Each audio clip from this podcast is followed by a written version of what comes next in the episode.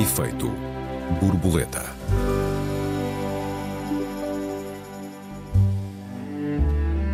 Kennedy quebrava corações, Giorgia Meloni faz suspirar os eleitores italianos e Pedro Nuno Santos é, bom, é um daddy.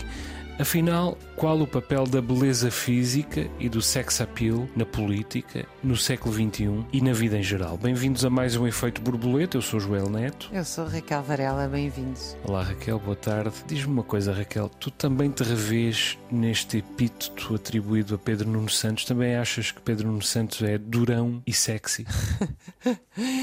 e que a Jorge Meloni arranca corações. Vou-me matar.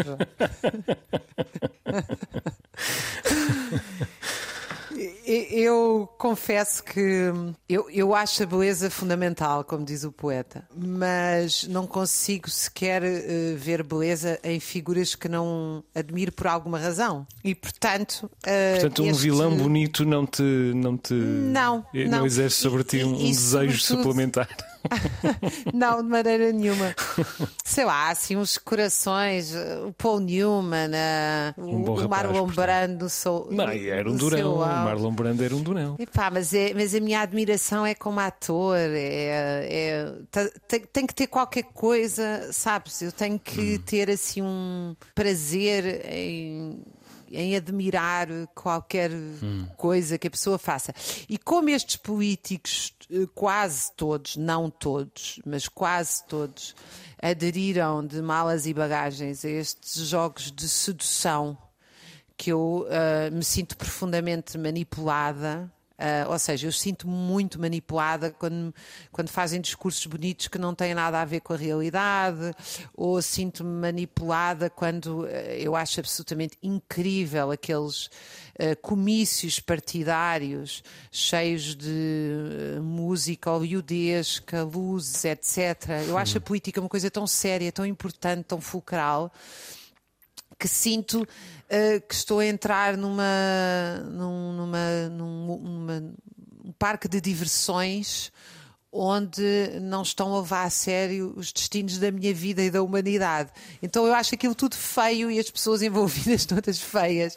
Mas admito que sim, admito que uh, esse seja um fator que hoje em dia é calculado. Devo, aliás, dizer que, para minha grande tristeza, penso que os partidos de esquerda, enfim, que, de, que eu acho que deveriam ter uma atitude mais séria, porque sou ideologicamente de esquerda na verdade sou socialista, assim, da velha guarda ao século XIX, não têm, ou seja, se é mulheres que está na moda, escolhe-se porta-voz de mulheres, se for mulher e negra, então escolhe-se uma mulher e negra, se, como agora, a extrema-direita agora tem escolhido, uh, assim, a dedo, estes tipos que têm um ar... Um, supostamente desordenado, eh, meio desordenado fisicamente.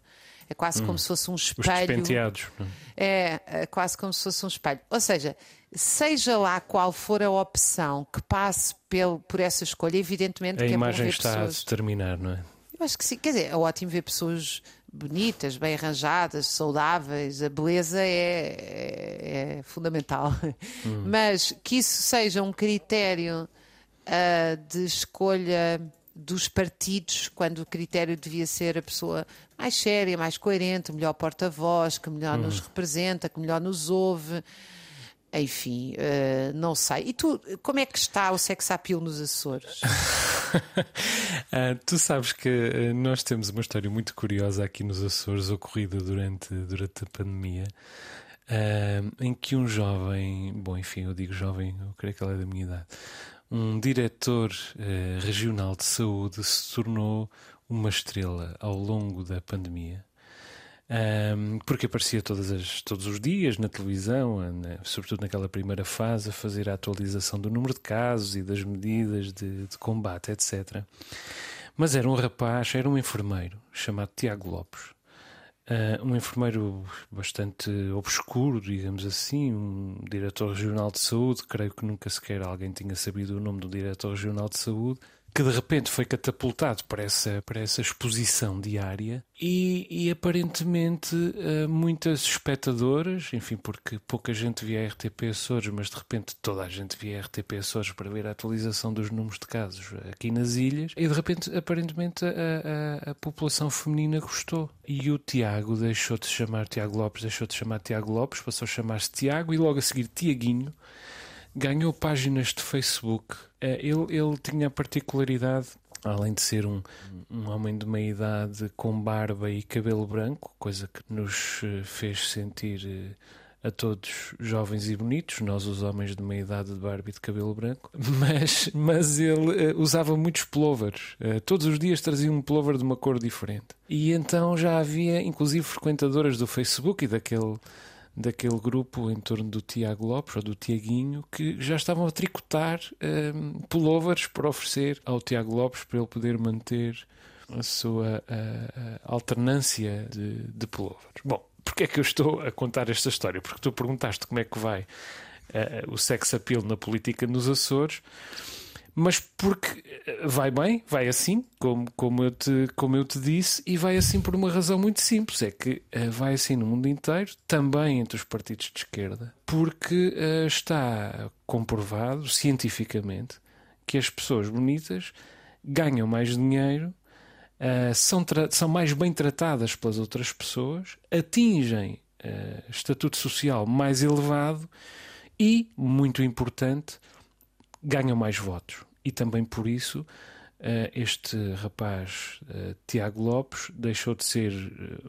um enfermeiro numa comissão de serviços esporádica ao governo regional como diretor regional e agora é deputado a tempo inteiro do, do, partido, do Partido Socialista. Ele era também um Dedi, aparentemente, coisa que eu não sabia o que era.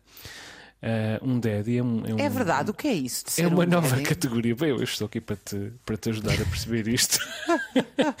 é uma nova categoria um, da beleza e da pornografia, curiosamente. Um, ou não curiosamente, uh, porque a pornografia reflete muito estas tendências e aparentemente o daddy é um paradigma estético, digamos assim, de um homem de meia idade ou, ou a caminho disso. Não tem tanto que ver com a dimensão paternal do homem, mas tem mais que ver com a, a dimensão castigadora, corretiva, educacional do homem, ou seja, o, o, o daddy, eu fui ver a Urban Dictionary, não sabia isto, não é propriamente um, um compincha sexual, não está ao nível da sua parceira ou do seu parceiro, eh, embora eu não tenha encontrado referências na, na no, no mundo homossexual esta, esta categoria do daddy, é mais no, no domínio heterossexual, mas quer dizer, não está ao nível da sua parceira, é aquele que a corrige, enfim, que lhe dá umas palmadas e que é, como se sabe, uma das, das taras do milénio, de, de um certo olhar kinky sobre, sobre os outros. Aparentemente, Pedro Nuno Santos é isto não tem propriamente que ver com o estilo das roupas, mas tem como que ver com uma certa rudeza nos traços, em particular da beleza do, do rosto. Eu confesso que não sabia isto, mas uh, isto está muito bem estudado, por exemplo, na Finlândia. Na Finlândia, três cientistas pegaram em 1900 fotos, recentemente, 1900 fotos de políticos finlandeses, ou seja, de políticos de vários graus de vários níveis da política finlandesa, até ao nível autárquico, e foram avaliá-los de acordo com o seu sex appeal, digamos assim, ao estrangeiro, ou seja, eh, foram avaliá-los junto de pessoas que não podiam de modo nenhum conhecer nenhum deles. E aquelas pessoas foram uh, avaliadas de acordo com uma escala de beleza e de sensualidade, etc, etc. E esses resultados depois foram uh, comparados com os votos efetivos, ou seja, eh, não foi perguntado àquelas pessoas se votavam ou não na pessoa, na, na pessoa que estava na fotografia. O que lhes foi perguntado foi: esta pessoa é bonita ou não é bonita? E depois, os resultados obtidos por todos esses 1900 políticos foram comparados com os resultados nas urnas obtidos por esses mesmos 1900 políticos. E efetivamente, aquilo que ficou comprovado foi que os mais bonitos, os que tinham conquistado mais pontos naquela avaliação uh, eram também aqueles que tinham obtido mais votos nas urnas uh, numa série de eleições anteriores. E não só havia uma correspondência, mas era uma correspondência muito uh, significativa, ou seja, os efetivamente mais uh, uh, votados do ponto de vista da sua beleza, da sua sensualidade, também eram aqueles que tinham enorme vantagem uh, nas urnas. Isso acontecia, aparentemente, isso acontece da Mas parte. Mas a questão é depois como é que eleitores... essa metodologia é construída e criada. Eu já, já nem digo Sim. construída, não é? Que as pessoas. Sim. A infantilização uhum. e, digamos, a iliteracia política leva as pessoas a fazer esse tipo de opções claro, e claro. todo o sistema mediático está para aí virado nesse sentido, não é? Uh... Sem dúvida, sem dúvida. Mas, mas a própria metodologia de como isso é contabilizado. Uh, quer dizer, é, é, há muitas realidades que são paralelas e que depois parecem de causa e efeito e não são. Uhum. É verdade. Aliás, eh, devo dizer-te que eh, nos Estados Unidos eh, este, esta questão tem sido alvo de investigação em muitos países nos últimos 15 anos: Austrália, Brasil, México, Dinamarca, França, Alemanha. Até porque eles têm o Joe Biden e tiveram o Trump. De beleza não estão. Sim, mas, mas tiveram melhores dias. Mas vinham de Obama, que era um homem bonito. Esse e, sim. E curiosamente, os Estados Unidos fogem um bocadinho ao paradigma porque outra das coisas que este estudo uh, revela é que a beleza tem mais impacto nos candidatos de direita, é mais evidente nos candidatos de direita. Porquê? Porque eles já ganham mais dinheiro, já têm mais posição social e naturalmente é comum, ou pelo menos é frequente, entre as pessoas que já têm melhor estatuto socioeconómico não estarem do lado das políticas de redistribuição da riqueza. E, portanto, é mais comum que os uh, conservadores sejam bonitos.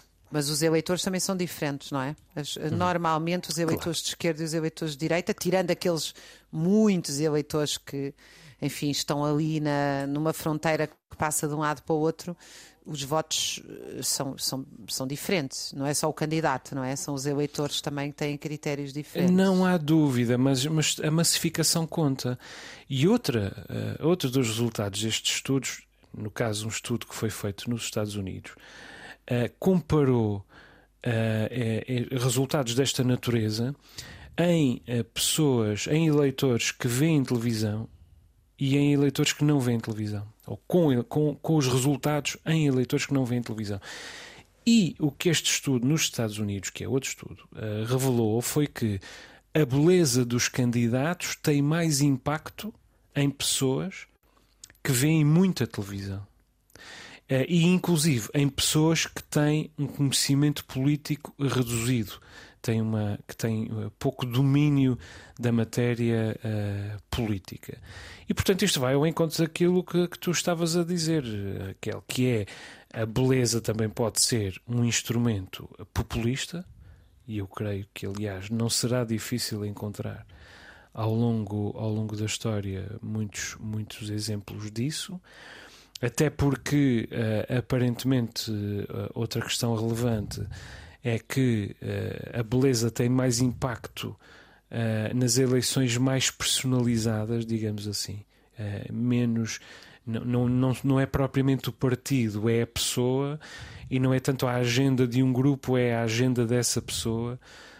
Um, quer dizer, há uma, há uma relação de causa e efeito entre a, entre a beleza e o reforço da agenda de, desta pessoa.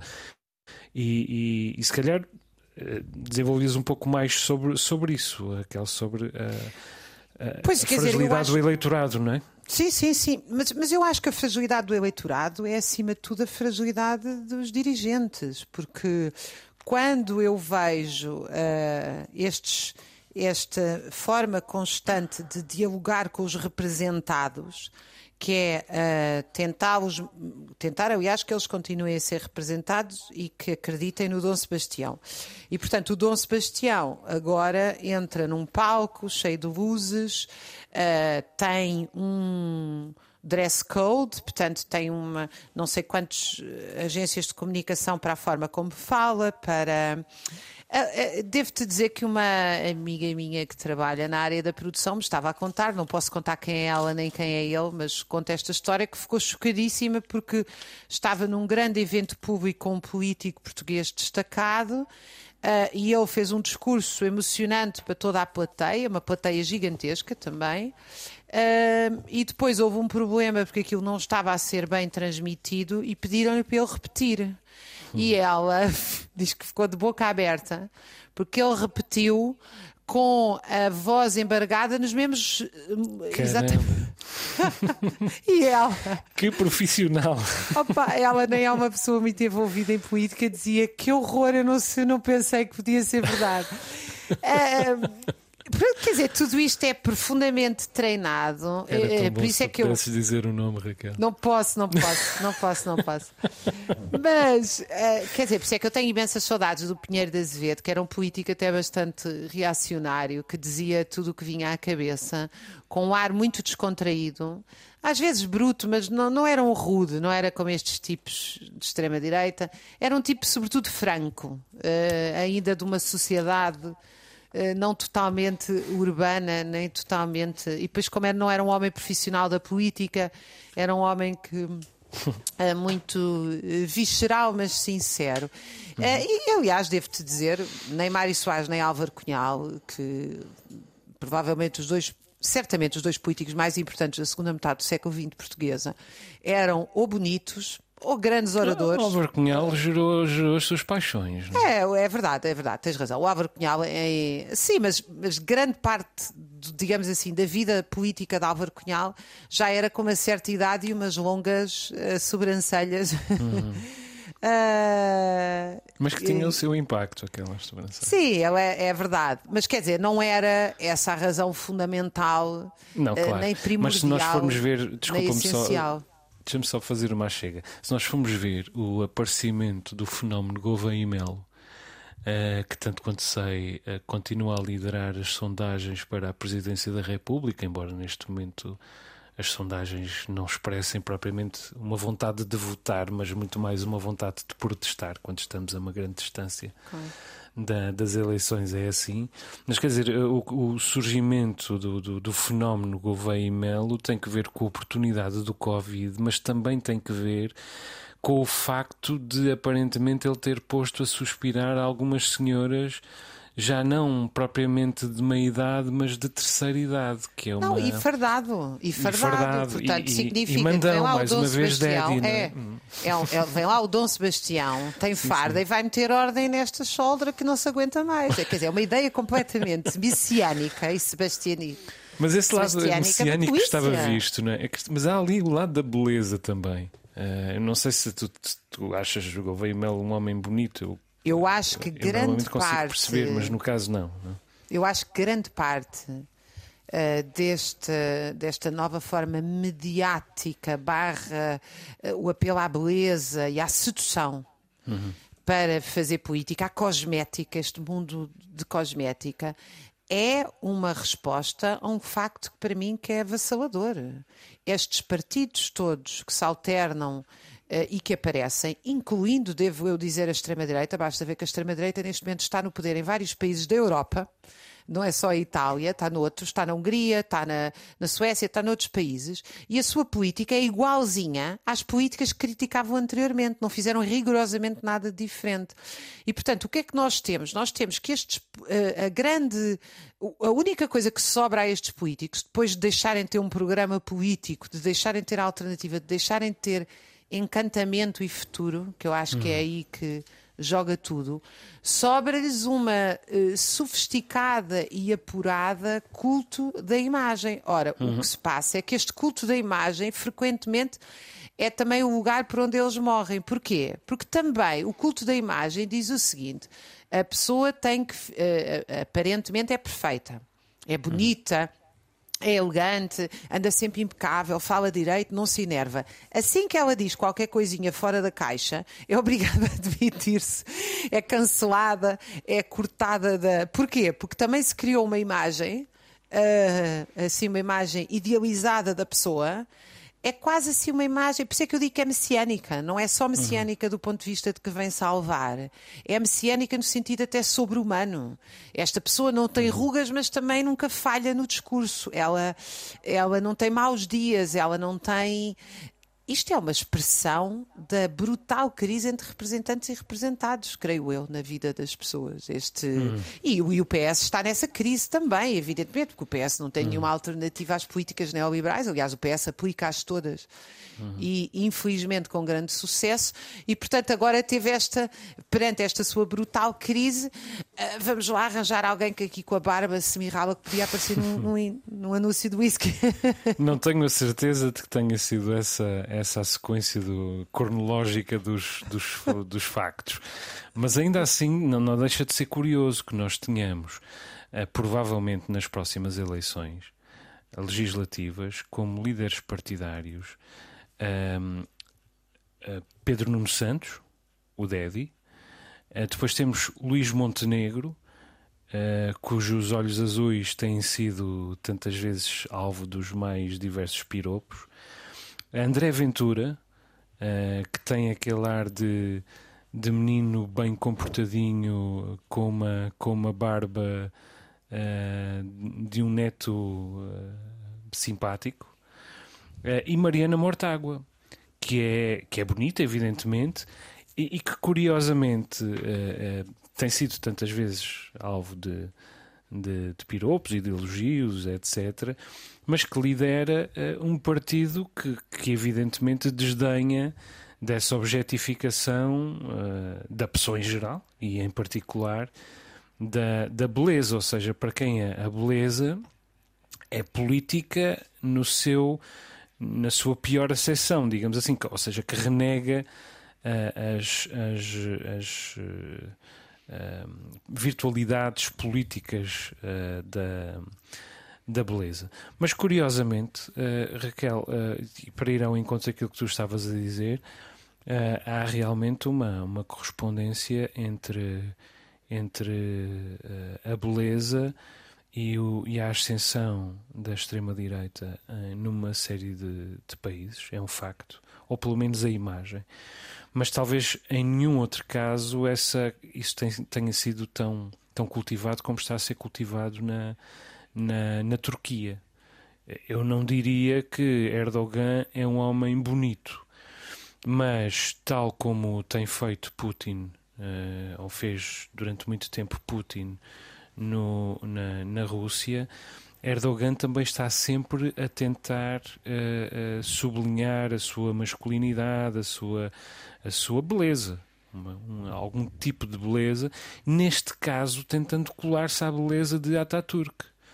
Uh, eu não sei se tu tens presente a imagem de Ataturk, uhum, era um, um, homem, um homem bonito, com olhos azuis, dizia-se que os olhos azuis dele uh, se tornavam cinzentos de acordo com, com a intensidade da luz, tinha uma, uma, boca, uma boca elegante, um, um, queijo, um queixo forte e tinha uma, uma pose de, de grande elegância. E, e, e agora Erdogan. Uh, faz com que a imagem de Ataturk esteja um pouco por toda a, a, a Turquia e Uh, às vezes, ao lado da imagem de Ataturk, está a imagem dele próprio, Erdogan, fotografada exatamente da mesma maneira, na mesma pose, do mesmo ângulo, tentando sublinhar essas, essas uh, semelhanças. E de resto, uh, Pedro Sánchez em Espanha, Justin Trudeau no primeiro no, no, no, no Canadá, são exemplos de que a esquerda também está a, a, a serviço dos mesmos expedientes. Uh, um jovem político em ascensão no Brasil é o jovem uh, Eduardo Leite, que neste momento é o governador do Rio Grande do Sul. Uh, aliás, cargo a que voltou, perdeu as eleições, depois voltou ao cargo. É um rapaz que se faz, tem 30 anos, faz-se fotografar de, em tronco nu a fazer exercícios no, no ginásio e é realmente um homem uh, muito bonito.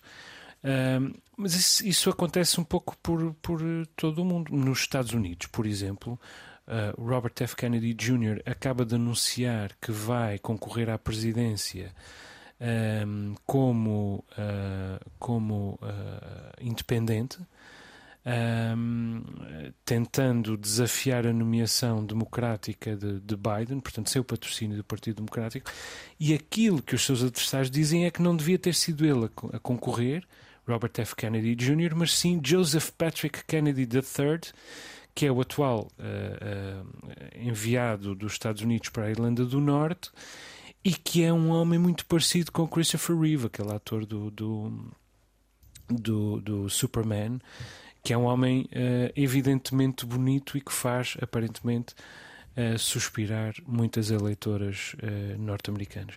Eu acho que apesar de um, dos exemplos que tu deste, digamos assim, desses mais, não diria à esquerda, de centro, como Sanchez, centro-esquerda, não é? Uhum. eu acho que apesar de tudo há uma hum, há uma utilização massiva da imagem associada ao grande espetáculo que vem de Berlusconi, dos, eh, de Trump, de um, o argentino uh, Milley. Uh, ou seja, eu, eu acho que apesar de tudo uh, ainda é pior a, a, utilização à direita. Mas sim, e, e, e se a, a responsabilidade está em alguém, para mim, raramente está do lado do consumidor. Ou do eleitor. Uh, neste caso do eleitor, infelizmente consumidor. É porque a política não se deve consumir vendo talk shows. A política é para ser um exercício de todos. Muito e bem. efetivamente a política tornou-se num ato de consumo onde a beleza do produto, independentemente do que está lá dentro, conta muito. Muito bem, Raquel. Chegamos ao fim do nosso tempo. Deixa-me só recordar que os nossos ouvintes têm à disposição o endereço de e-mail efeitoborboleta.rtp.pt. Perguntas, perplexidades, protestos, sugestões são todos bem-vindos. Obrigado aos ouvintes pelas muitas mensagens que continuam a enviar-nos. O Efeito Borboleta volta para a semana. Raquel, um abraço. Um abraço também aos ouvintes. Até para a semana. Um abraço, um beijinho a.